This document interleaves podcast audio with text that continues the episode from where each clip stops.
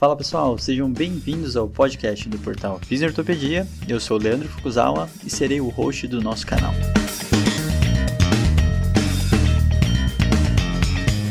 Esse podcast tem como função ressignificar o papel do fisioterapeuta em tempos modernos.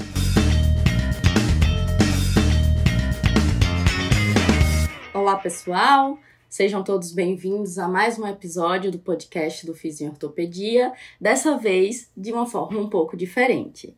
Meu nome é Caterine e eu tenho uma história para contar para vocês. Eu já fui impedida de trabalhar com esporte, única e exclusivamente por ser mulher. E aí nós temos convidados especiais que vão falar um pouquinho sobre esses e outros assuntos, como a nossa querida Luciana Demichelis. Olá, Luciana, tudo bom? Olá, Caterine. Olá, pessoal, tudo bem? Eu já fui assediada e enfrentei outras barreiras nesse universo esportivo também. Pois é. E outra nossa convidada é a Shalimar Chaves. Olá, Shalimar. Oi, Caterine. Também tenho história para contar. Eu já fui culpada pela derrota de uma equipe só porque eu era mulher. E aí a gente também tem um convidado muito especial, que vocês já estão acostumados a ter aqui em todos os podcasts, que é o Leandro Fukuzawa. Oi, Leandro. o mais estranho é se me chamar de Leandro, mas tudo bem? Pois é. Fala pessoal, tudo bem? Sejam todos muito bem-vindos a mais um episódio, só para não perder o ritual aqui. então, eu queria falar que eu estou muito feliz né, de estar aqui conversando sobre isso e falar um pouquinho desse assunto que é muito sério e eu também já fui uma pessoa que desencorajei outras mulheres a trabalhar dentro da fisioterapia esportiva. E é por isso que a gente precisa conversar disso. Perfeito. Então, é, antes da gente entrar é, no principal tema do nosso podcast, que é a inclusão da mulher, né, no ambiente esportivo, na fisioterapia, enfim, todas essas áreas, eu queria, Luciana, que você me contasse um pouquinho mais sobre essa história aí que você já passou no esporte. Pois é, Caterina, eu acho que assim, ao longo da carreira, né, da minha carreira, mas também né, de pessoas que já têm alguma bagagem aí, mulheres, com certeza elas conseguem identificar diversos níveis de assédio, né, ao longo aí da trajetória. Eu consigo identificar isso uh, desde a época que eu era estagiária, né, e que fazia os estágios já em fisioesportiva, até hoje em dia, né, eu ainda, é, querendo ou não, sofro determinados tipos de assédio, mas a gente vai tendo mais um, um jogo de cintura, uma sabedoria, né, para poder lidar com essas questões. Mas o assédio é apenas uma, né, das barreiras que as mulheres enfrentam, né? A gente vai ter oportunidade de conversar um pouco hoje sobre isso. É muito legal ter esse espaço, né? Eu queria agradecer pela oportunidade. Perfeito. Isso que você falou é muito importante. É, eu acho que toda mulher que trabalhou, que trabalha ou trabalhou nessa área, como a gente já tinha conversado, já viveu alguma situação desse tipo em maior ou em menor grau, né? E falar sobre isso é uma forma de fazer com que a gente perceba, né, que passou por isso e como é, e entender como a gente deveria lidar com essa situação, né? Então, por isso que eu acho que é extremamente importante falarmos sobre isso. É, e Shalimar, me conta aí essa história. Como é que você foi culpada pela derrota da equipe? Nossa, é, é uma história bem engraçada hoje, né? Que no dia não foi nada engraçada. É, eu viajei com a equipe de futebol para um campeonato é, em outro estado. E quando eu cheguei lá, eu não estava inscrita no campeonato. Ou seja, né, a gente viajou horas e horas de ônibus. Quando eu cheguei lá, eu não pude ficar dentro do, do campo, né? Porque eu não estava inscrita, o técnico não me inscreveu. E eu faço atendimento de emergência, eu vou para isso, né? E na hora eu não podia fazer atendimento porque eu não estava dentro da quadra. Eu fui lá, conversei com o árbitro, pedi para o caso de algum atleta machucar, né? A gente tinha o, o serviço de atendimento imediato, é, que se ele pudesse autorizar a entrada, se fosse necessário, né? Ele podia me chamar e o árbitro foi super é, educado comigo, falou: Não, tudo bem, se você precisar, eu te chamo. E aí eu fiquei no cantinho, né, perto da entrada, e aí é, um atleta da gente machucou, bateu a cabeça na trave. E aí o árbitro me chamou, né? Bateu a cabeça. Ele me chamou. Aí o técnico olhou para mim e falou: "Não, não entra não, porque toda vida que você entra no campo, você distrai os meus atletas e a gente perde o jogo". Aí eu pirei, né? É aquela surtada básica. E aí veio, não trabalho mais com essa equipe. pois é, né? É, que situação. Inclusive, é, você falando isso me lembrou de algumas cenas de quando eu estava ainda na faculdade e participava desses campeonatos e toda vez que a gente entrava, né, que a gente entra, acaba ouvindo, né, várias é, assobios e gritos e, e coisinhas, né, que, que mulher não, não já passou por uma situação dessa e quão constrangedor pra gente é, né? Então, é, inclusive, eu já ouvi de algumas mulheres que isso foi um dos motivos de desestimulá-las a, a, a fazer esse tipo de trabalho, né? A querer participar da fisioterapia esportiva e fazer esse tipo de trabalho. Então, é, se você foi uma mulher que já passou por isso, saiba que muitas de nós passamos e que a gente persevera para não, não chegar, né, nesse, é, para que isso acabe. E se você já foi um homem que, né, falou, que tirou brincadeira, saiba que isso é bastante constrangedor e não faça mais, né? Lu, você tem alguma coisa a acrescentar em relação a isso? Tenho, adoro, né, falar sobre esse tema. Então, assim, eu acho que é muito importante a gente dividir as experiências, né, que a gente passou, para justamente ajudar, né, as nossas colegas e as futuras gerações, né, ajudar no sentido de não deixar, né, essas mulheres desistirem dos sonhos por conta das barreiras, porque eu acho que independente assim da área, né, que você escolher, área profissional, enfim, até na questão pessoal, você tem barreira né? seria até meio chato, monótono, se você não tivesse alguns desafios, né, para poder enfrentar.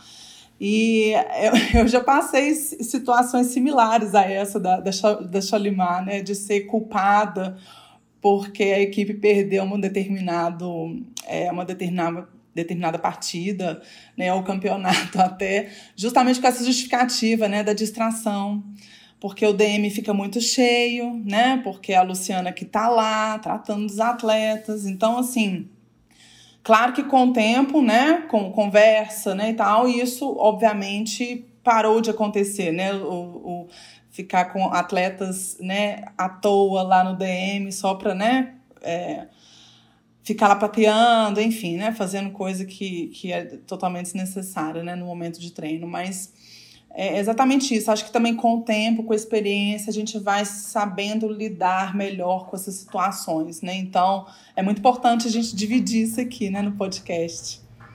Perfeito. E eu queria que o Fuco falasse um pouquinho também sobre isso. É, eu acho um, um tema muito legal. A gente pensou, né? Eu pensei com a Cacá, porque ela tem o um projeto Sports Woman, que todas vocês fazem parte, né? É um projeto muito importante.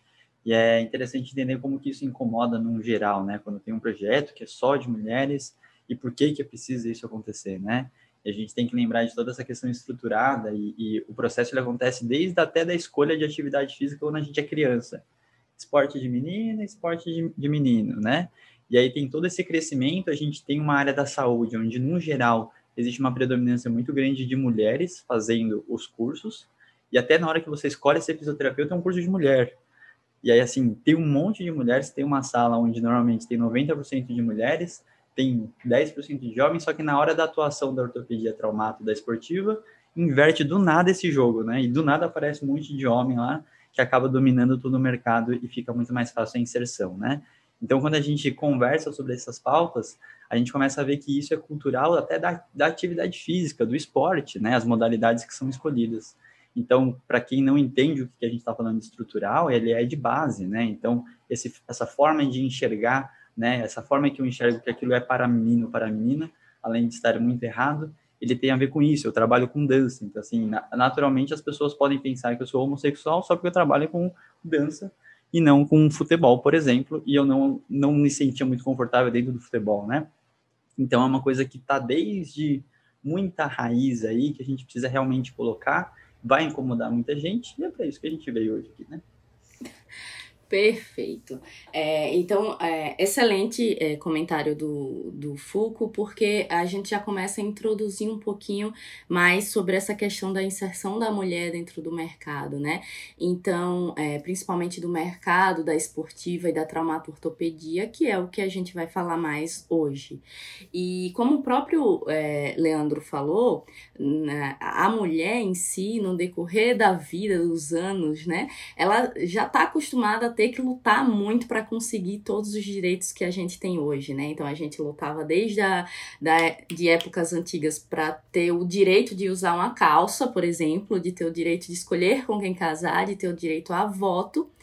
É, e aí, graças a Deus, evoluímos nesse sentido só que hoje a gente ainda continua lutando, a gente se vê lutando ainda muito, principalmente por equidade, né? Então hoje a gente trabalha, mas a gente sabe que sobra para a mulher muito ainda da carga, né, da casa, da carga dos filhos e faz com que essas mulheres tenham que fazer jornadas duplas, né? Isso consequentemente afeta, é, é impossível dizer que não, é, a, a evolução dela dentro da profissão, né? Então a gente sabe que ainda, infelizmente, mulheres recebem menos nos mesmos cargos, né? Que mulheres é, têm muito mais dificuldade de chegar em, em cargos mais altos, em cargos de poder, né? A gente sabe dessa dificuldade e, e até de se inserir em determinadas áreas. Então, por exemplo, no, no, TI, na engenharia, isso é muito claro, né? E como o próprio Fukuzawa já falou, na área da saúde a gente é maioria, mas em algumas outras sub-áreas, né? Como a fisioterapia, não só a fisioterapia, né? A medicina esportiva e traumato ortopédica, esse, esse valor muda, né? E aí a gente vê poucas mulheres aí conseguindo é, se inserir, às vezes até conseguindo cargos de sucesso. É, e aí eu queria saber pra, é, de vocês, né, inicialmente aí pela Lu, o, o que é que vocês acham do porquê isso ainda acontece, né? É, qual a opinião de vocês de por que a mulher ainda tem tanta dificuldade assim? Ô, ô Caterine, foi muito legal a, retomada, né, que você deu, assim, é, histórica em relação a alguns direitos que foram sendo adquiridos, né, com o tempo aí pelas mulheres, né graças ao movimento feminista, né? Que muitos aí acham que venha só beneficiar as mulheres, mas, gente, eu convido vocês a olharem a definição do termo, né? O Google tá aí, estudem, né? Se apropriem primeiro né, do, do entendimento para depois a gente conseguir sentar e discutir, né? Então, eu acho que existe um maior esclarecimento nesse sentido hoje em dia, mas a gente ainda encontra algumas dificuldades. Mas eu acho que é fundamental esse entendimento, esse resgate histórico para entender não, não estou querendo dizer que a gente tem que concordar, mas entender o porquê que é a nossa entrada, a entrada da mulher em áreas que tradicionalmente são masculinas, como o esporte, ela é difícil.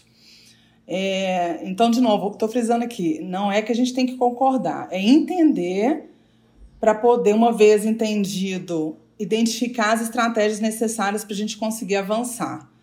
Então, assim, é, não é comum você encontrar mulheres em cargos de liderança. É muito mais comum você encontrar homem. Então, talvez isso dê uma sensação de segurança maior, porque não é o diferente, é o que sempre acontece. E talvez o entendimento dessas pessoas, ah, os homens estão sempre liderando, tá dando certo, pelo menos para eles, né, na perspectiva deles, para eles homens está dando certo né? E aí, em time que tá ganhando, a gente não mexe, né?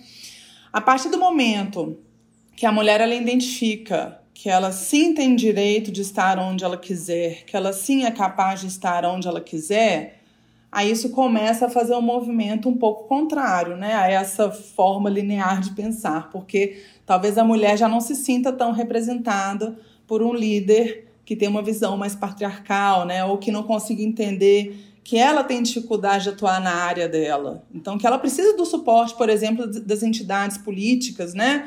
das entidades e das organizações locais ou internacionais para ajudar essa mulher a conseguir se estabelecer de uma forma mais fácil, né, ou com menos estresse, né? Porque, poxa, se é fácil para um homem, deveria ser também fácil para uma mulher fazer o que ela deseja fazer, né? Então, não sei se eu estou divagando aqui demais, mas assim, eu acho que o ponto-chave é o entendimento. Tem que fazer esse resgate histórico, tem que ler, né? Eu fiz muito desse processo uh, durante, né, a, principalmente a minha carreira mais desse lado político, né, assim, dentro da Sonaf, depois de FISPT, eu ainda continuo fazendo isso, porque eu acho que para enfrentar, para melhorar a situação, a gente tem que ter estratégia. Não pode ser de qualquer jeito também, porque senão às vezes você afasta né, as pessoas é, do, do, seu time, né? Que é do, do time que quer o melhor para todo mundo, né? Então, seria isso, assim, né? Que eu pelo menos estou pensando aqui agora, Caterina, mas a gente pode seguir conversando. Perfeito. E você, Charlie? O que é que você tem? O que é que você pensa sobre isso? Ah, então, eu acho que vem muito disso que você está falando, né? Um resgate histórico que eu acho que é, é super importante a gente ter isso em mente. A nossa sociedade, ela sempre viveu isso. Ela sempre viveu o machismo. Então, hoje, quando a gente quer propor essa mudança do machismo para o feminismo, como a Lu falou, né, que é, se apropriem do nome feminismo, é, eu mesma, durante um tempo, tive aversão a esse nome feminismo, porque eu achava que, pô, se eu não quero machismo, por que, que eu vou querer o feminismo? E eu acho que falta a gente entender o que é feminismo. É equidade, todo mundo é igual. Por que, que eu nasci de, de um gênero? Nossa, que culpa eu tenho de ter nascido do sexo feminino? Eu não tenho culpa. Então acaba que eu perco oportunidades por isso, tadinha de mim, né? E aí é, eu acho que primeiro pensar nessa questão histórica, cultural que você fez um resgate perfeito. É, eu estou muito feliz de estar participando hoje aqui com vocês desse podcast porque eu aprendo muito conversando com a Caterine, ela sabe disso. É, eu aprendo muito com a Lu, né? Cada, cada posicionamento dela. E hoje, para mim, aqui, é, eu não estou só pondo o meu pensamento, eu estou aprendendo um pouquinho com vocês sobre é, coisas que eu ainda não tinha atentado. E isso tem sido uma construção diária para mim, atentar para coisas que eu ainda não tinha percebido. Então, é, eu acho que eu venho de uma bolha que quase ninguém viveu, que é uma bolha da equidade. Pelo menos na graduação, eu vivi uma bolha de equidade. Eu me sentia valorizada, eu me sentia é, uma mulher que participava da mesma forma que os homens. Olha que perfeito isso. E quando eu saí da graduação, que eu fui para o mundo real, eu falei, gente, que que é isso? eu, não, eu não fui criada para isso, eu fui criada para ser ouvida. Mas aí eu entendi que nós vivemos em uma sociedade machista, sim, e que se a gente não for a mudança, isso não vai acontecer se a gente não impor. Então, é, outra coisa também que eu acho que influencia muito é a experiência negativa, entre aspas, que algumas equipes sofreram com mulheres dentro da comissão. Por que, que eu falo negativas entre aspas? Porque quando vem de uma mulher é negativa, mas quando vem de um homem é normal. Por exemplo, um homem que assediou, algum, algum homem da comissão técnica que assediou um atleta. Ah, isso é normal, né? Tudo bem, são dois adultos. E quando é uma mulher que deu mole, olha, compreendam a diferença do termo. Quando é uma mulher que deu mole para um atleta, uma mulher da comissão que deu mole para um atleta, nossa, não funciona. Tá vendo? Eu falei que não ia dar certo mulher aqui, que ela ia dar trela para os atletas. Vai tirar a atenção. Então, peraí quando é com homem é normal, quando é com mulher não é. Então, acho que é o entendimento dessa experiência negativa de ter uma mulher dentro da equipe técnica, né, dentro da comissão, é, traz um pouco dessa justificativa, que rapidinho ela cai quando a gente pensa por esse ponto. Mas é uma das formas também que eu acho que isso acontece. Talvez a gente não atente para a mudança de interpretação nos dois casos. E outra coisa que eu acho que também é, influencia um pouco é o que o Foucault falou, é, falta de estímulo ou estímulo negativo, né? Que ele comentou que já, já foi responsável por é, influenciar negativamente alguém nesse sentido, influenciar negativamente é, não, não é a palavra, mas é de desestimular a participação de uma mulher né, dentro da área esportiva. É, eu acho que isso aí acontece não só por um pensamento machista, mas um pensamento de superproteção. De não vai porque você vai quebrar a cara, fica aqui, aqui tá tão bom, né? Aquele comodismo. Não vai pro esporte, porque lá os leões vão te engolir. Fica aqui na dermato, porque aqui a gente fica no ar-condicionado, você não fica suada, né? Todo respeito pelas pessoas que trabalham na dermato, inclusive minha melhor amiga trabalha com dermato eu utilizo muito serviços dela, então eu não estou falando mal da Dermato, mas eu estou falando que eu escutei muito é, nesses últimos anos. Eu acho que a estrutura cultural que a gente tem, ela promove isso, a estrutura de cultura machista da nossa sociedade. Então, é, mulher tem menos força do que homem. Então, vai ser difícil para ela trabalhar com coisas manuais. Né? Para o homem, é, você vai carregar a mala? Não carrega. Deixa que eu carrego para você, porque eu sou homem e você é mulher. Então, eu acho que isso não é só uma forma de te, é, de te inibir, mas é uma forma de superproteção que eu também não gosto. Já escutei muito é, dentro do esporte, ah, não fala isso que a doutora tá aqui. Mas por que não fala isso? Quer dizer que eu não falo palavrão? Quer dizer que eu também não comento os casos que eu já tive? Gente, eu também comento. É normal. Isso não é só homem que faz, não. Claro que às vezes vem de uma forma é, negativa, vem de uma forma é, que até diminui a outra pessoa, e isso também não é legal, que é como a Caterine tinha dito no começo. Eu acho que vem muito da nossa estratégia profissional, de como você se impõe. Cada equipe masculina e feminina que eu assumo, a minha primeira conversa é: eu exijo respeito. Eu exijo respeito com o profissional que eu sou.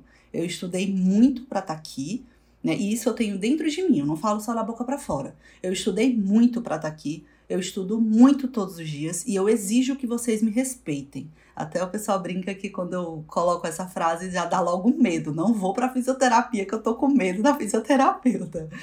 Mas não é uma forma de medo, é uma forma de que as pessoas compreendam que eu exijo respeito, porque eu me formei para isso. Eu me formo todos os dias para isso. Então, se você quer que eu te respeite, por que, que você não respeita a minha posição? E eu não falo isso só para os atletas, eu falo para a comissão também. Uma reunião, eu faço questão de ter essa reunião com todo mundo. E o meu objetivo é dizer assim: olha, eu sou um profissional, eu estou aqui para te dar condições para trabalhar. Assim como você quer trabalhar, eu também quero, então não me atrapalha. Então, por que, que essa postura profissional ela só tem que estar tá dentro de um ambulatório fechado no ar-condicionado? Por que, que eu não posso entrar dentro do vestiário? Ah, porque os caras estão pelados. Mano, veste a roupa. Por que, que tem que andar pelado? Veste a roupa. Quando não precisa. Quer dizer que jogar futebol você vai jogar pelado? Não, você vai jogar de roupa. Então veste a roupa no vestiário. O que, que custa entrar num, num box, vestir a roupa e sair? né? tira a liberdade. Isso é a resenha do futebol. Isso não existe. Futebol, claro, existe a resenha, é legal, imagino, né? Que deve ser super legal. Tô falando muito do futebol porque é onde isso mais acontece. Mas, pô, o que, que custa é, integrar de uma forma que se respeite o profissional? Para mim, isso é respeito profissional. Então, acho que tem é, limites entre a liberdade entre o trabalho que você exerce e entre o respeito. Isso não quer dizer que a gente sempre vai se tratar de uma maneira super formal. Quer dizer que o respeito ele exige e eu preciso ser tratada como profissional. E da forma como trato uma mulher, vou te falar, não é profissional em muitos lugares. Perfeito. E em relação a essa é, resenha do vestiário, né? Ela só existe quando é a mulher profissional no, é, sendo a profissional para atender os atletas. Quando é o homem, o profissional, não, não tem problema em relação a isso, não, não tem problema perder a liberdade, né? Então, tô, eu brinco muito, como vocês sabem, eu trabalho com futebol e, e eu brinco muito. É, eu não atendo nenhum atleta nua, né? Eu, eu trabalho com futebol feminino e eu não atendo nenhuma quando ela tá nua. E eu tenho certeza que nenhum fisioterapeuta atende atleta pelado, né? E os fisioterapeutas homens, eles também não vão atender as atletas mulheres quando elas estão nuas, né? Então todo mundo entra no vestiário, troca de roupa e aí o físio entra. Então isso pode acontecer também numa equipe masculina e não tem nada a ver, né? Lu, você queria pontuar alguma coisa? Não achei a, fala da, da Shalima ótima? E foi muito assertivo você vir com essa, esse complemento, né, o Caterine? É, enquanto a Shalimar estava falando, eu, eu, me lembrei do seguinte, né? Como que as meninas na graduação, que estão na graduação, elas são desencorajadas, né? Então, nos diversos né, eventos, SONAF, jornadas ou congressos, né, que eu já palestrei sobre o tema, isso aconteceu muito com a Natália Bittencourt também, sempre após a palestra vinha aquele monte de aluna de graduação dividir com a gente, que sempre tinha a figura de um professor, né, ao longo aí da trajetória dela na graduação, que foi categórico em falar com ela que, que era melhor ela não tentar a área esportiva, não, porque não era área, né, para que, que, mulher trabalharia, né, enfim. E aí eu, fico, eu fiquei pensando assim, né, isso acontecendo lá atrás, onde de fato era difícil você encontrar mulheres atuando no esporte, você não tinha muitos exemplos, era muito fácil essa menina dar razão pro professor, né? Porque ela, ela olharia talvez assim para a área então de física esportiva, não se sentiria representada e pensaria, é, de fato, acho que meu professor tem razão. Deixa eu desistir desse meu sonho e ir para outra área. Graças a Deus, hoje em dia a gente tem um panorama diferente, né? A gente tem excelentes exemplos. Então, acho que esse discurso já não seria comprado tão facilmente, né, pelas alunas da graduação. Né? Então, eu acho que é muito importante essa construção ela ir acontecendo com o tempo e sempre, obviamente, progredindo né, de forma positiva. Então, a gente a nossa geração sempre tem que se preocupar em deixar bons exemplos, boas conquistas, né, avanços, para servir como modelo para a próxima geração se sentir encorajada a fazer isso e ir além. Eu acho que só assim que a gente vai conseguir conquistar essa equidade que a gente tanto quer. Perfeito, Lu. É, Fuco, fala um pouquinho sobre isso para gente. É, tem uma coisa muito interessante que eu, eu reparei fortemente no ano passado, né, esse início da pandemia, onde vários convites de liga e tudo mais, né, a quantidade de ligas que a gente tem nas faculdades hoje que é incrível, né, adoro esse movimento. E a grande parte delas, quem está tomando conta, está à frente, é uma mulher, né, eu, eu fiquei refletindo nisso e eu falei assim, nossa, eu espero que seja um movimento para que depois essas mulheres realmente consigam se inserir de uma forma que elas permaneçam dentro desse ambiente que elas quiseram, né, e construíram, né, que nada mais é do que um reflexo de tudo isso que a gente está conversando e de todas as conquistas como a Lu, a Natália, o pessoal que veio antes, né, e que elas tenham espelhos para realmente conseguir uh, em relação a, a, a ter pessoas para se espelharem, né, eu acho que isso é muito importante. A Shalimar falou uma parte muito legal em relação a respeito, e quando a gente fala de respeito, eu acho que tem uma coisa que eu aprendi muito sobre isso, e por isso que eu deixei a Kaká como host hoje, que é esse processo de a briga dos outros, a briga do outro. Por que, que eu, como homem, vou ficar aqui, né, levantando todas as bandeiras e eu pautando? Então, assim, quem tem que fazer isso é uma mulher, porque quem, quem tem um desconforto é ela, né? E uma das coisas que a gente aprende, a gente fala tanto de empatia com o paciente, com não sei o quê, que a gente tem que saber escutar e tudo mais, mas a gente não leva isso para a nossa classe. Então acontece isso porque o paciente é o mais importante, né? Mas a gente não consegue nem construir um ambiente entre nós profissionais que, obviamente, que vai espelhar e o, e o paciente sente isso também, né? Então, nessa hora de todo esse processo, é muito importante isso acontecer para que essa desigualdade, e agora que está tentando chegar numa equidade, ele não seja algo estranho, né? Eu, eu, vou fazer uma analogia meio bizarra aqui, mas assim, quando a gente fala do biopsicossocial, a gente dava tanto só biológico, que qualquer coisa que seja de psicológico, parece que a gente tomou a frente do bio. E não é isso. É que assim, está equalizando os, os, processos. E agora do homem e da mulher é a mesma coisa. Por estar tá tentando chegar no processo de equidade, de equalizar, ele, ele estranha, porque fala assim, nossa, mas né? A tomada de decisão tem que ser, tem que ter, tem que ter tanto homem quanto mulher, né? Então estranha na questão do ambiente em si, né? Então acho que são coisas muito pequenas e importantes a gente conseguir considerar uh, para a gente entender que a, a, briga não é para o outro, né? É com o outro e quem está na briga é a melhor pessoa para ter o, a fala em si, né? É só muito, de forma muito breve, né? É, enquanto o Foucault estava falando, vinha aqui na minha cabeça martelando a tal da meritocracia, né? Que é uma coisa que um termo que está sendo muito usado, né, vomitado aí por alguns e que me irrita profundamente, né? Então, assim, eu antigamente sim, eu talvez já tenha falado, usado esse discurso, né? Tipo, eu estou aqui porque eu mereço, porque eu tive que trabalhar muito e tal, e de fato eu tive que só que eu sou privilegiada e eu tenho que enxergar isso. Sou mulher branca no Brasil, consegui estudar em escolas particulares, minha família conseguiu me dar esse apoio. Não precisei de trabalhar para pagar as minhas escolas e consegui passar numa universidade federal. Cara, eu sou muito privilegiada. Só que a luta é de todos, eu tenho que incluir é todas, né? Todas, a, a luta aí das mulheres, né? Porque, cara, tem muita mulher que não teve o privilégio que eu tive. Então, esse papo aí de meritocracia, eu acho que depois tinha que fazer um podcast só disso, viu, Pouco? Fica aí a sugestão. Porque eu sei que é super polêmico e a gente tem muitas pessoas próximas a nós, eu tenho muitos amigos que defendem esse discurso, sabe? Então, eu acho que é algo que a gente tem que avançar também na conversa. Exatamente, né? É, quem nunca ouviu que é, eu, chamo pessoas pelo mérito, pelo que ela pode acrescentar, né? E não é, pelo, pelo sexo, né? Pelo gênero, etc. É, então, realmente, e aí eu acabo pegando o gancho é, para um dos pontos que a gente começou, né? Tipo, o Fuku me chamou para fazer esse podcast para falar um pouco sobre a nossa página, né? Para The Sports Women. E, e por que eu pego esse gancho? Porque a gente acabou de recentemente fazer um post sobre isso, né? Na nossa página sobre meritocracia e.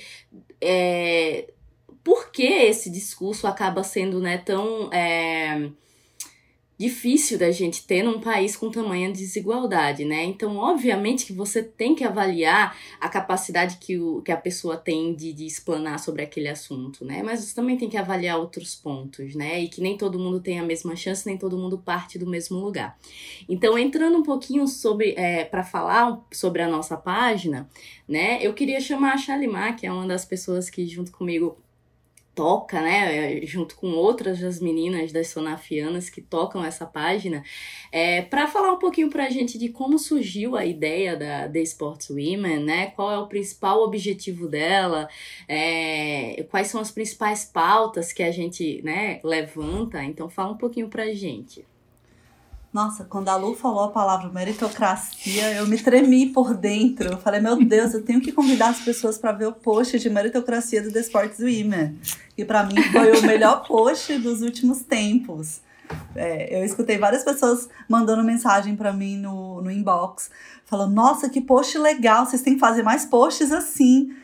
E foi, assim, pra, na minha opinião, um dos melhores posts. Então eu sugiro que quem está escutando a gente aqui no podcast vai lá na nossa página arroba The Sports Women e clica lá no para ver o nosso histórico, vocês vão rapidinho achar o post sobre meritocracia. Foi um post bem legal que abre muita cabeça. É... Agora, respondendo a pergunta da Caterine, né, sobre a, a ideia da página, é, eu cheguei um pouco com o bonde andando, né? Então, é, quando eu entrei na Sonaf, eu entrei na Sonaf de fato em 2019, faz pouco tempo, faz dois anos, né? Mas antes disso, eu já meio que participava de muitas coisas por estar muito próximo de vários sonafianos, sonafianas. Então, a organização do congresso de 2019, eu estava bem próxima ali, principalmente da Marcela Cunha, que era uma das organizadoras e eu conversava muito com ela sobre vários pontos e eu já estava meio que por dentro de algumas pautas. Então, quando eu entrei na, na Sonaf, é, eu fui adicionada em um grupo chamado Sonafianas. Falei, nossa, não acredito que eu tô nesse grupo, que emoção!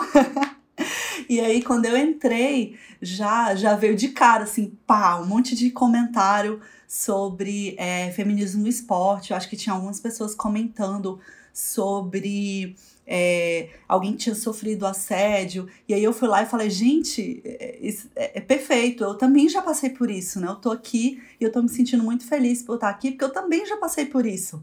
E eu vi pessoas lá como a Luciana, como a Caterine, como a Natália, como a Marcela Comide, pessoas que para mim são referências e que estavam falando sobre esse tema e eu me senti assim super abraçada, porque aquela, até aquele momento eu não tinha me sentido tão bem. É, eu tinha me, tinham me soltado aos leões depois que eu saí da graduação e eu me senti sozinha. E naquele momento eu percebi que eu tinha suporte. Então, pouco tempo depois, é, a Kaká foi para a Copa do Mundo né, de futebol feminino e eu fiquei, eu já era fã da Kaká, né? Há, alguns anos. Acho que tem pelo menos aí, vou falar a idade, tá, Kaká? Tem pelo menos 10 anos que eu sou fã da Kaká. Pelo menos isso. Então eu tenho um fã clube, Kaká É, que é, um fã-clube de pessoas que acham a Cacau o máximo. Então, é, ela, quando ela foi para a Copa do Mundo, eu fiquei super emocionada. Eu assistia todos os jogos para ver ela correndo com a malinha para um lado para o outro. E um desses dias é, começou a pauta da equidade. Eu não sabia o que, que era isso. E aí veio aquela campanha da Marta, do Go Equal, e a gente começou a discutir muito isso dentro do grupo lá do Sonafianas. E aí eu lembro de uma fala, é, eu acho que foi a Lu até que falou: gente, precisamos trazer isso para mais pessoas. E na hora eu pensei: caramba, é isso. Mais pessoas têm que viver isso. Porque a gente está vivendo uma coisa uma luta que te encoraja, te fortalece, te motiva, que te faz querer correr atrás. A gente tem referências incríveis aqui. E olha a diferença que isso fez na minha vida. E aí veio a ideia de fazer uma página no Instagram para que a gente possa incentivar mulheres, trazer referências, que é justamente o que o grupo fazia por mim. Né? Eu achei isso o máximo. Só que a gente fez algumas postagens e o negócio ficou meio parado. E aí a gente não tinha tempo, cada um ia lá e fazia uma postagem, era um negócio meio solto. E aí a gente, é, um, um, dia, não sei, alguém acordou, né? Acho que foi até a Evelyn que acordou com um sol na cabeça e falou: gente, é o seguinte, vamos organizar esse Instagram? A gente precisa organizar esse negócio. Vamos alguém aí ficar responsável. Aí a gente já elegeu a Kaká como líder do grupo, né, por livre e espontânea pressão. E aí eu fui lá e falei, Cacau, calma, eu estava estudando bastante sobre marketing de Instagram, né, de rede social, e aí eu fui lá e comecei a falar, Cacau, vamos fazer assim, a gente precisa definir o que, que é a nossa, o nosso objetivo com a página, o nosso público. Tava com um tema ali tudo fresquinho na cabeça. E aí foi assim, parece que o um empurrãozinho que a gente precisava para pular no abismo, sabe? Porque depois que a gente pulou, esse abismo é infinito. Porque depois que eu entrei nessa, nossa senhora, eu passo dias pensando sobre esse tema. E aí é, foi assim que nasceu o The Sports Women a gente colocou esse nome justamente porque a gente não queria trazer para fisioterapeuta do esporte. A gente não quer trazer para mulheres no geral, a gente quer trazer para a mulher que trabalha com esporte a valorização que a mulher pode ter, né, que ela precisa entender que ela precisa ser valorizada. Aquele sentimento que eu tenho dentro de mim de responsabilidade comigo, de tudo que eu fiz até hoje como fisioterapeuta, todas as outras pessoas precisam entender, eu preciso ser valorizada porque eu, eu sou um bom profissional, né? Não, não querendo me destacar acima dos outros, mas, pô, eu me esforço tanto, por que, que eu não sou valorizada? Só porque eu sou mulher? Isso não faz sentido. Então, acho que o, a página vem trazer isso pra gente. Também tem outro objetivo de trazer referências. Então, quem são as mulheres que chegaram lá? Nossa, a gente tem muita mulher que chegou lá no esporte, que chegou lá e se manteve, que chegou lá e fez coisas incríveis que ninguém nunca imaginou a gente precisa trazer isso para que as outras pessoas conheçam, para que elas tenham referência, para que as meninas que estão começando não tenham aquele pensamento, como a Lu comentou, ah, se não, né, não tá dando certo para ninguém, então eu vou desistir. Não!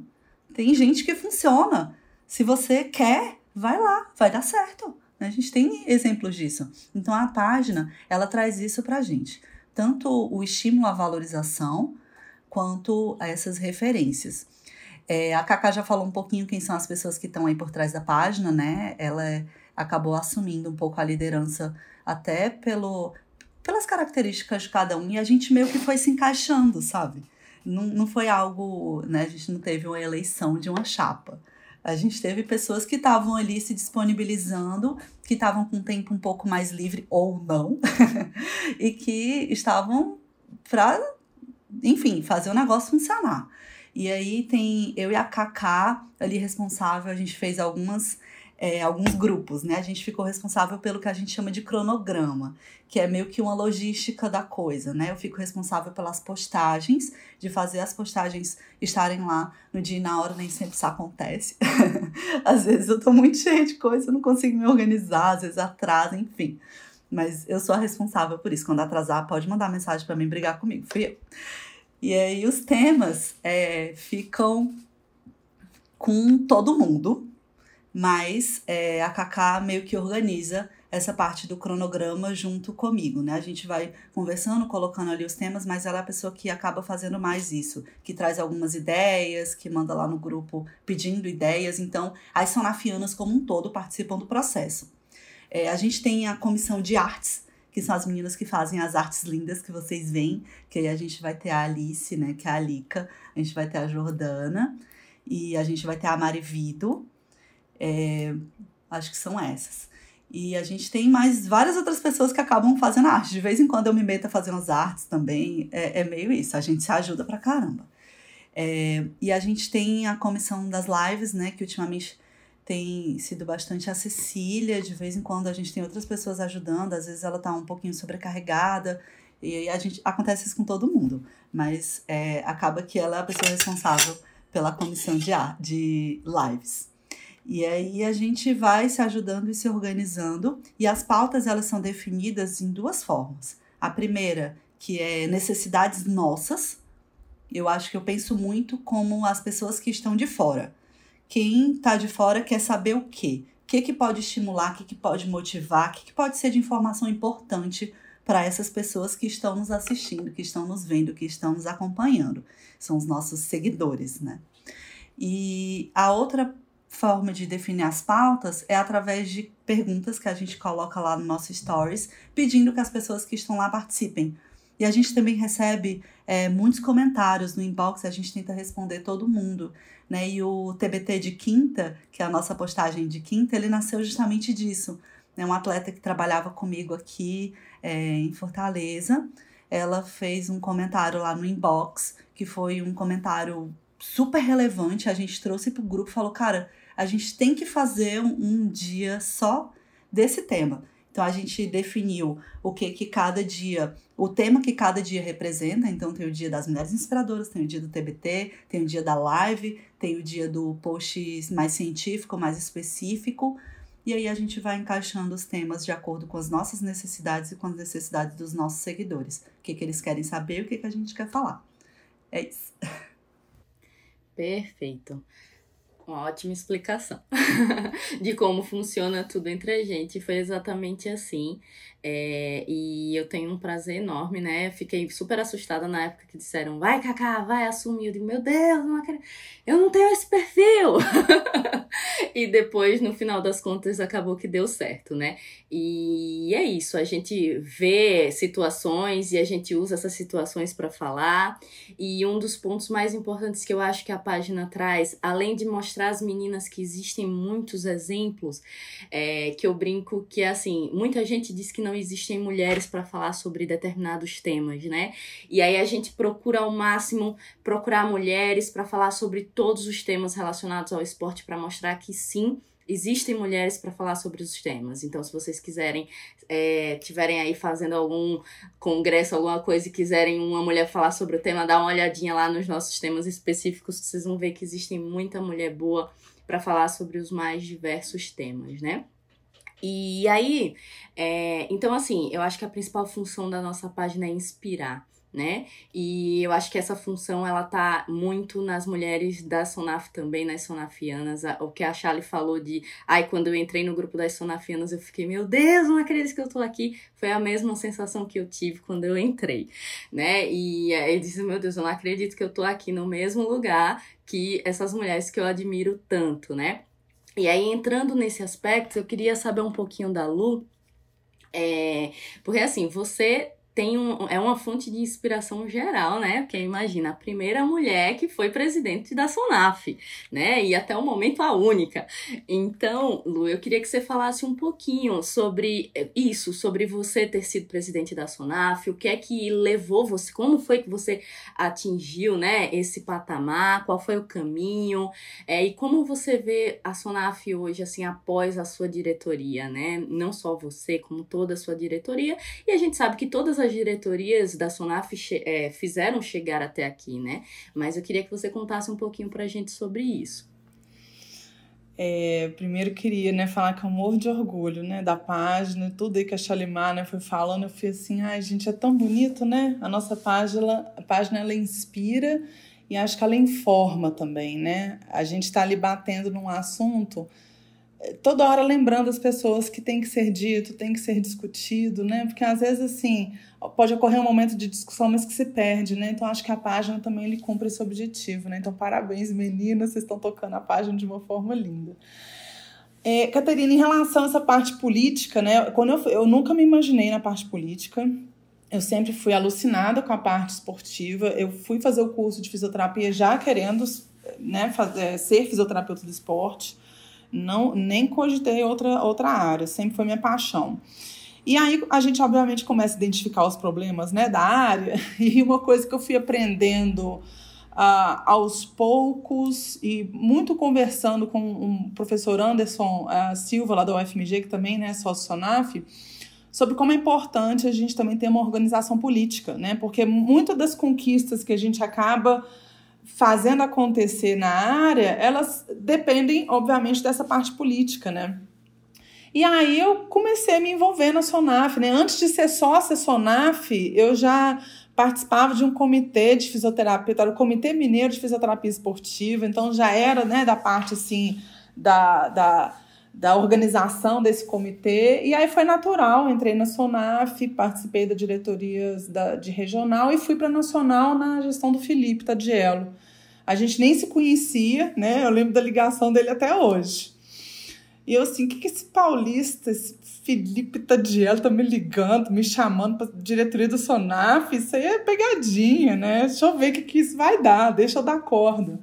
Mas foi, né? Então, é, obviamente gostei, porque eu sou uma pessoa assim, eu, eu sou organizada, né? Eu planejo para cumprir né, as coisas que eu desejo. Então, é, eu acho que eu tinha um perfil, né, para participar de diretorias, né, assim, de Sonaf. E aí eu fui, na verdade, cada vez mais me envolvendo, aprendendo e como se fosse assim, subindo de patamar, né? Então eu comecei em uma comissão que eu nem lembro qual era a comissão que eu comecei na gestão do Felipe. Aí eu fui para segunda secretária, depois primeira secretária. E aí, quando eu olhei para o lado assim, acabou essa história da presidência caindo no meu colo. É, sinceramente, eu não me sentia preparada para, mas eu estava disposta a dar a cara a tapa e aprender com o processo, né? E para isso acontecer não foi fácil, né? Então, se você pensar que a Sonaf tem 17 anos, a gente tinha tido só uma vice-presidente mulher, que foi a Débora Rocha, aqui de Minas, e agora uma segunda vice, que é a Cristiane Macedo, lá do Paraná. Então, em 17 anos, você só ter uma presidente, né, mulher, e duas vice é pouco, muito pouco, né? Então eu falei assim, gente, tem oportunidade, eu tenho que assumir. Tudo bem que eu não estou me sentindo 100% preparada, talvez eu nunca tenha essa sensação de estar 100% preparada, mas eu tenho que ocupar essa vaga, não eu, Luciana, a, a mulher, a fisioterapeuta esportiva tem que ocupar essa cadeira, né? Então, essa oportunidade está aparecendo agora, vamos embora. Né? E para isso eu contei com o apoio, obviamente, da minha rede de amigos, e eu falo da rede de anjos, né? Eu já falei isso algumas vezes em, em palestras né? nessa, nessa temática da, da política, porque como a gente já comentou em relação ao He for She, no nosso país, em áreas masculinas, como é a área esportiva, a gente precisa ainda, sim, do homem validar o que a gente está falando ou fazendo. Então, eu tinha minha rede de anjos, homens, que trabalhavam os bastidores para mim. Porque é claro, né, que não foi todo sócio da Sonaf que ficou feliz, né, com a minha presidência, apesar de ter sido chapa única, né? A votação, é, todos, né, votaram a favor da chapa, né? Enfim. Mas outra coisa, né? Uma coisa é uma coisa, outra coisa é outra coisa, né? Então eu sei que isso incomodou. Não por talvez por ser eu, mas por ser uma mulher. Então essa rede de anjos foi muito importante para tipo apagar incêndios nos bastidores, né? Antes de, de deixar a coisa transparecer, né? Vamos dizer assim. Então foi desafiador em vários aspectos, não só internamente a Sonaf, mas externamente também, se lidar com uh, órgãos né, maiores, né, COFITO, lidar com outras entidades né, de, de profissão, lidar em, com outras áreas, né? Então, você conversar com médicos do esporte, né, para poder estabelecer parcerias políticas né, entre as associações. Lidei com vários problemas, pedi muita desculpa sem ter culpa aprendi a ser política, né? A respirar muito. Minha vida pessoal ficou uma bagunça, mas faria tudo de novo, né? Depois a gente vai reorganizando tudo. E aí eu pulei direto, né? Assim, eu saí da presidência da SONAF já estando na diretoria da IFISPT, né? Que, foi, que é a Federação Internacional de Física Esportiva, que foi algo também inesperado, de certa forma, mas que também fluiu para isso. É a mesma sensação que eu tenho em relação ao SONAF, que fui subindo de patamar, fui aprendendo até que estive presidente, é um pouco da sensação que eu tenho também em relação à, à Federação Internacional, né? Então, lancei a candidatura sem nenhuma expectativa de ser eleita, mas fui eleita, né? E eu sou a primeira representante da América do Sul, primeira brasileira que é diretora da IFISPT. Né? Então, isso é. Nossa, não, não imaginei que eu ia chegar aí. Sou super feliz de trabalhar com os meus colegas né, de, de diretoria da Federação Internacional e, claro, tentando dar meu máximo, né, para poder avançar, né, melhorar a nossa área como um todo, mas também melhorar essa questão relacionada ao gênero, né, que é um problema não só no Brasil, né, apesar da gente estar tá falando aqui muito do nosso contexto aqui brasileiro, mas é um problema mundial, né. Então é isso, desafio. Eu, eu gosto de um desafio, viu, Cacá? Então eu, eu topo isso não porque eu tenho ambição de ser, mas porque a, a gente precisa. As mulheres do esporte precisam, né, da fisioterapia esportiva, precisam de se sentir representadas. Perfeito, Lu. Concordo com você. E é, isso aconteceu comigo agora no, na organização do congresso da SONAF, que quando saiu, né, a equipe, que vai ser agora em 2021 e vai ser online, quando saiu, ah, precisa vamos fazer uma, uma a equipe organizadora do Congresso da Sonaf, tem que se inscrever. E aí eu disse, ah, eu não vou me inscrever, gente, pelo amor de Deus, eu tô cheia de coisa esse ano, tá difícil demais. E aí a gente discutindo no nosso grupo, e aí disse, não, mas tem que ter mulher sim, porque abriu o edital e se nenhuma mulher se, se inscrever, e aí, como é que vai ser? E aí eu falei, realmente, e aí fui me inscrevi, e aí qual foi a minha, a minha grata surpresa ao abrir a, a lista, né, de, de, da comissão organizadora e que a maioria maioria é, é mulher, né? E a gente tem é, dois homens é, fazendo parte junto com a gente da comissão e várias mulheres que, que assumiram essa bronca de conduzir esse congresso rápido e fazer um congresso na qualidade que o congresso da Sunaf tem que ser. Então, eu acho que é muito isso do que você falou, né? E um outro ponto que você falou, Lu, que eu acho importantíssimo é a questão desse, desse apoio dos homens, né? Que a gente ainda precisa. E aí eu queria saber do Fuco, né? Você, Fuco, como homem, é como uma pessoa que está aí inserida nesse processo com fisiortopedia, é, qual a sua opinião de como os homens eles poderiam é, ter uma relação maior em ajudar né, nesse aspecto da inclusão da mulher no esporte? Qual, qual seria a ação que você acha que os homens tinham que ter? É, essa é uma preocupação bem legal do Fisioterapia que a gente teve desde o início. Eu lembro de uma reunião que eu e o Lucas, né, que é um dos idealizadores, a gente teve para contar e falar assim quantas mulheres que a gente tem, quantos homens que a gente tem, e como que a gente vai seguir todo esse processo, né? É, então, hoje, naturalmente, ele é equalizado, é, se eu não me engano, são 60% mulheres e 40% homens, né? Então, a gente tem, tá em, vocês estão em maioria, né? E eu acho que a minha fala aqui, ela tem um processo que não tem nada a ver com a imagem que acho que o pessoal acha que é de ficar se mostrando desconstruidão, de não sei o quê, blá, blá, blá, tá lacrando, porque tá na moda, né? Eu acho que tem um processo muito de uh, estudar, perceber e entender que a, a, nossa opinião nessas horas ela não vai vir a todo momento. Então, durante várias falas aqui, obviamente que eu queria falar outras coisas, mas não é o meu momento de opinar em tudo, né? Assim como eu falei anteriormente, é a briga de vocês, né? E como vocês estão vendo, elas são muito mais organizadas que a gente e estão dominando tudo, tá? Então, aguardem. é a natureza do processo. É, então, tem um processo que eu acho que é um pouco disso, né? Primeiramente, assim como a questão racial, né? É, eu tenho um background com a dança, dança urbana, e foi lá que me despertou muito essa coisa social, e aí você acaba levando para a questão de gênero, em diversas outras questões. Então, para mim, sempre foi muito natural por eu, por eu ter convivido com pessoas que estão nessa luta, em diversas lutas diferentes, né? E conforme você está entendendo e está na correria com essas pessoas pela briga delas, né? Você vai entend entendendo como que você dá o suporte, né? E eu acho que não invalidar, né? Já é a primeira questão. Então você não precisa ser o cara que levanta a bandeira, que faz as postagens, que não sei o quê, blá, blá, você precisa só não invalidar de, de começo, assim, né? Então, a partir do momento que você uh, vê uma ação e você critica logo de cara é, e tenta fazer alguma coisa que anule ou diminua, já é uma situação que a gente possa uh, fazer. Depois a gente pode realmente, né, postar, divulgar, e a, a ideia do podcast tem a ver com isso, né? E tem muito, acho que isso, né? Porque até a gente, como homem, né? Muitas vezes, quando as ações são com mulheres, muitas vezes tem a questão de segundas intenções e toda hora isso é, é colocado em pauta, né? Então é uma questão até que eu ia puxar, né, de tópico final aí, até por, por questão do tempo, desculpa, tá, gente? é, é, a questão de, de, padrões estéticos, né? Uma vez eu escutei um podcast de, de que tem o, o, o, assunto né, da negritude, e aí o assunto era a questão de um preconceito dentro do, do preconceito racial, que é o padrão estético do negro para ser melhor aceito. Então você não precisa ser só negro, tem que ser negro e bonito e com aquele cabelo estiloso e tudo mais, né?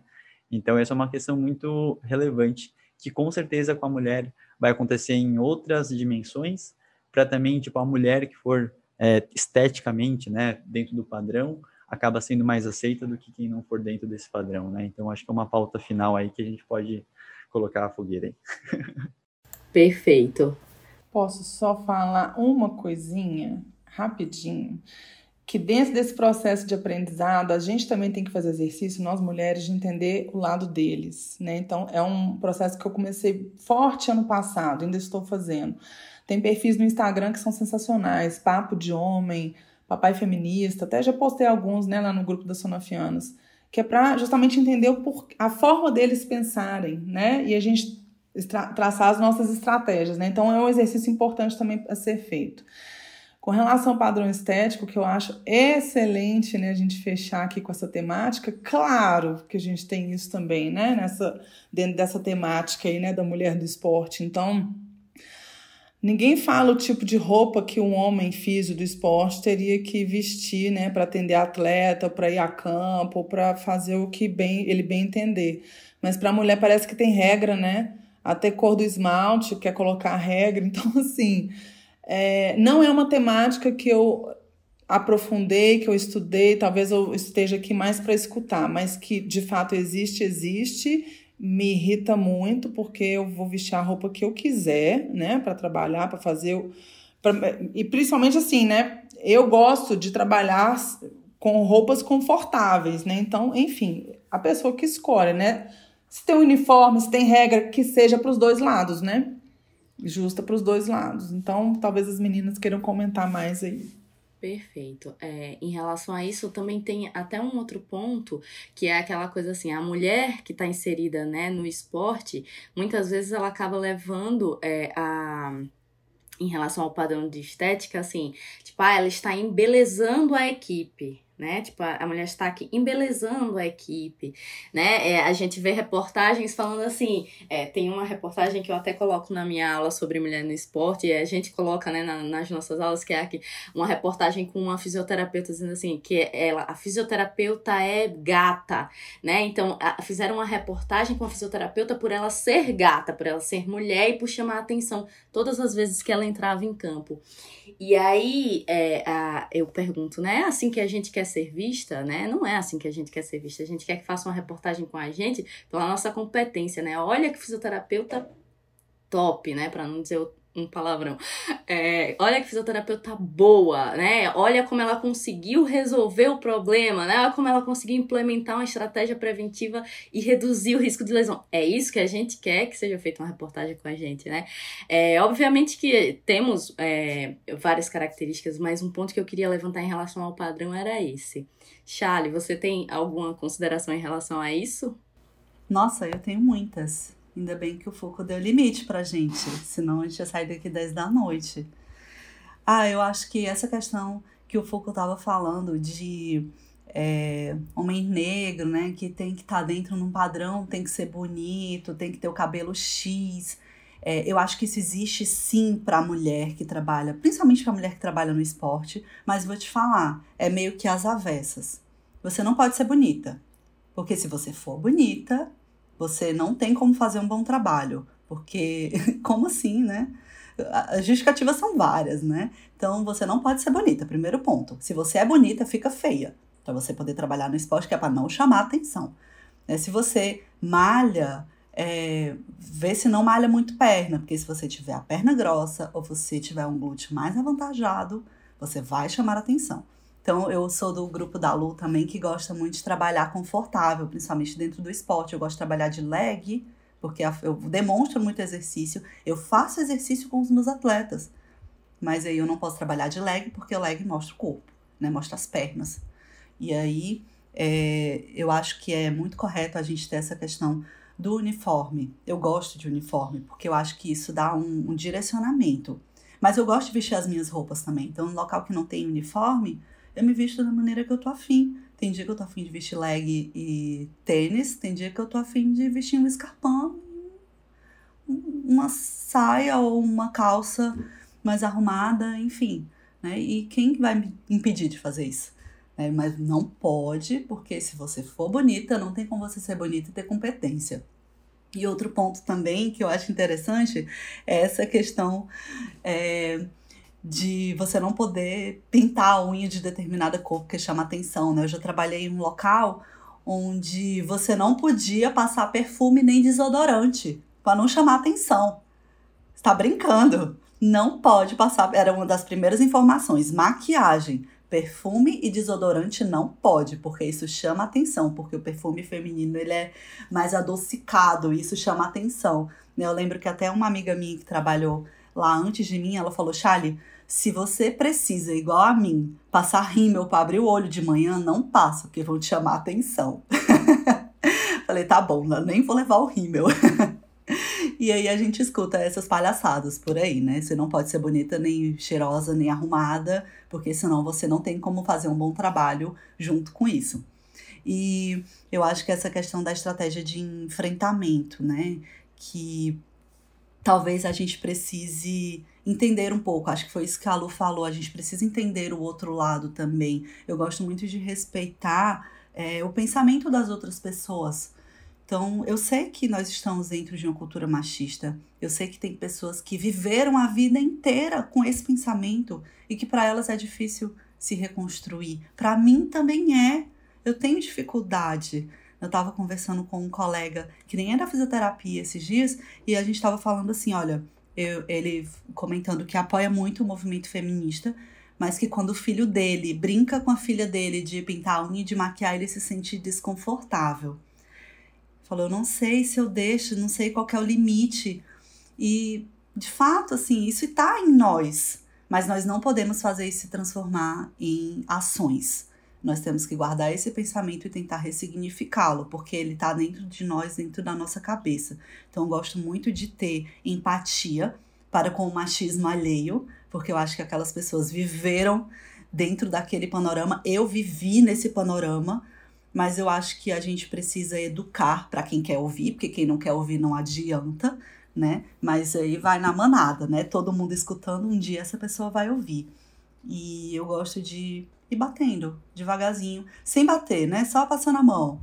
Porque assim a gente não cria um embate, a gente não cria um, é, uma forma negativa com o tema, mas a gente traz como que eu me sinto com isso, como que isso impacta em mim. Quando a gente tem empatia pela outra pessoa, quando a gente tem um mínimo de educação para ter empatia pela outra pessoa, a gente compreende como aquilo ali dói. Né? E aí a gente começa a se reestruturar. Perfeito. É isso. E aí a gente vai chegando ao fim desse podcast. Então, como a Charlie falou, por mim a gente ficaria aqui horas e horas falando sobre esse tema porque não cansa e porque tem muita coisa para falar. Então, eu queria que cada um de vocês, né, iniciando pela Lu, é, mandassem uma mensagem final aí brevemente para todo mundo que está ouvindo. Gente, mensagem final: siga seu sonho, né? E eu acho que assim o mais fácil é desistir, o mais fácil é você se sentir desencorajado, né? Principalmente considerando todo o contexto aqui que a gente discutiu, né? Então, siga firme e conte conosco, né? Você tem aí uma base de apoio que é Sonafianas, né? Nosso perfil no Instagram, entre em contato com a gente, nós estamos aqui para ajudar. É isso. Obrigada pela oportunidade mais uma vez. Perfeito. Shalimar. Ah, a minha mensagem final é que né? Competência não tem gênero, excelência não tem gênero. E a gente precisa mudar isso em nós. Né? O, o arrepiou o fato, essa, essa frase eu me arrepio quando eu falo, né? O Yara, obrigada, porque eu me arrepio todas as vezes que eu falo essa frase. E eu acho que a gente precisa se empoderar cada vez mais dessa transformação, dessa mudança. Não deixar na mão do outro. É papel nosso promover essa mudança no mundo, no nosso mundo. E se cada um promover a mudança no seu mundo, o mundo como um todo vai se modificar. Então, eu acho que a gente precisa, primeiro, mulheres do esporte, né, façam um bom trabalho, né, continuem fazendo o que vocês já fazem, façam o melhor que vocês podem, se formem bem. Quando vocês tiverem a oportunidade de estar lá, né, façam o melhor que vocês puderem porque vocês estão representando um grupo imenso de pessoas. Eu me sinto nessa responsabilidade quando eu assumo qualquer tarefa como mulher. Eu me sinto na responsabilidade de fazer o melhor que eu posso, porque eu sei que eu estou representando um grupo imenso de pessoas e eu estou abrindo portas, assim como eu posso fechá-las. E é, não, não se deixem levar pelos estímulos negativos, não se deixem desencorajar Vejam que nós já fomos desencorajadas e nós estamos aqui porque nós não ouvimos nada disso. Quem está aí nas faculdades, nas graduações, nas ligas, né, se, se puderem, participem, façam parte, porque fazer parte faz a diferença. Essa é a minha mensagem final.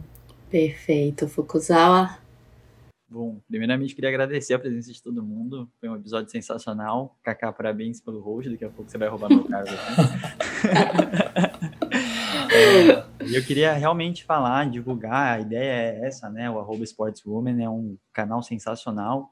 Uh, ainda tem muito pouca gente seguindo pela, pela dimensão que vocês são, né? Cada uma de vocês. E juntas, com certeza, vocês vão fazer cada vez mais. E recado realmente para os homens, para vocês serem exceção para que isso vire uma normalidade, né? Eu acho que é um processo de uh, poder conversar é, e ter uma tranquilidade. Hoje eu sou confortável de conversar sobre esse assunto. Ele, ele demora, ele não é rápido, não é fácil. E você está diariamente olhando para todos os seus atos, que eu acho que é uma das coisas que todo mundo foge, né? Olhar para os próprios atos, independente do assunto e da dimensão, né? Então, de recado final é isso. Obrigado para todo mundo, Kaká. Lu Shalimar, um prazer em conhecer Shalimar, acabei de conhecer ela. é... Prazer, Fuco, obrigada pelo espaço, foi maravilhoso. Foi excelente. E aí? Cacá, fica à vontade para fechar. Perfeito. Então, gente, muito obrigada por hoje. É um prazer estar aqui. É um prazer assumir esse papel de host. Não, Fuca, não vou tomar o seu lugar, porque você é top. e é isso, pessoal. Continuem com a gente, ouçam os nossos podcasts, sigam nossa página, arroba The Sports Women, e até a próxima. Tchau, tchau.